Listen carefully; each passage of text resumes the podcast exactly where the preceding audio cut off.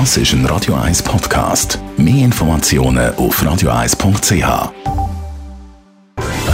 1 Style. Style. Beauty Case. Da, da, da.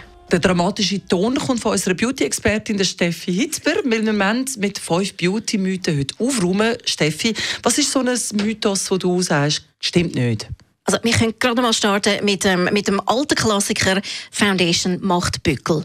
Macht mich aggressiv. Ist nicht so? Nein, Make-up macht keinen Pickel. Make-up macht auf keinen Fall Bückel. Das Einzige, was du aufpassen wenn du sehr, sehr unreine Haut hast, dass du irgendwie Foundation nimmst, die nicht ein, ein zu hohes Ölgehalt hat. Aber weißt du was? Wenn deine Foundation Bückel gibt, dann schau mal nach, ob du einen Beauty Blender benutzt. Was da für gruselige Sachen passieren. Beauty Blender, das ist ein Make-up-Schwämmchen, oder auch Foundation Pinsel, die sind voller Bakterien. Also wenn du die nicht putzt, gibt es sowieso Bückel.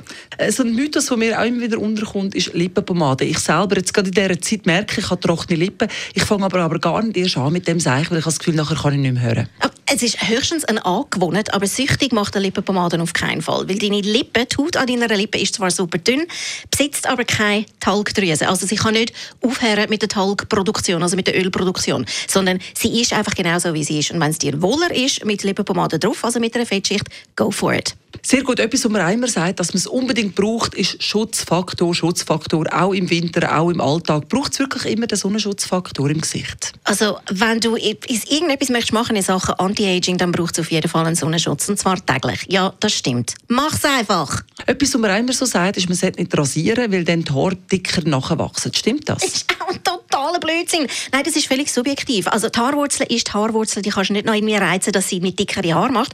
Man hat einfach das Gefühl, dass die Haare dicker nachwachsen, weil es hat wie eine Schnittfläche, die nachher stumpf ist, wenn du mit dem Rasierer drüber gegangen bist. Und wenn sie von selber nachwächst, dein Hörli, dann hat sie eben einen Spitz und dann wirkt es feiner.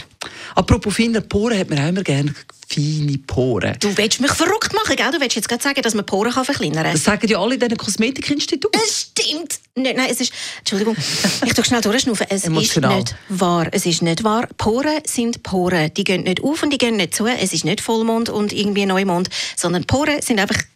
Die haben eine Porengröße. Du kannst sie zwar, wenn du irgendwie kaltes Wasser drauf tust, oder gewisse ähm, Wirkstoffe, können sie ein bisschen kleiner wirken schnell, aber die haben einfach ihre Größe und die sind okay so. So, haben wir also aufgeräumt mit diesen Beauty-Mythen. Das war Aufklärungsarbeit von unserer Beauty-Bloggerin Steffi Hitber von heypretty.ch. Radio 1 Style. Style.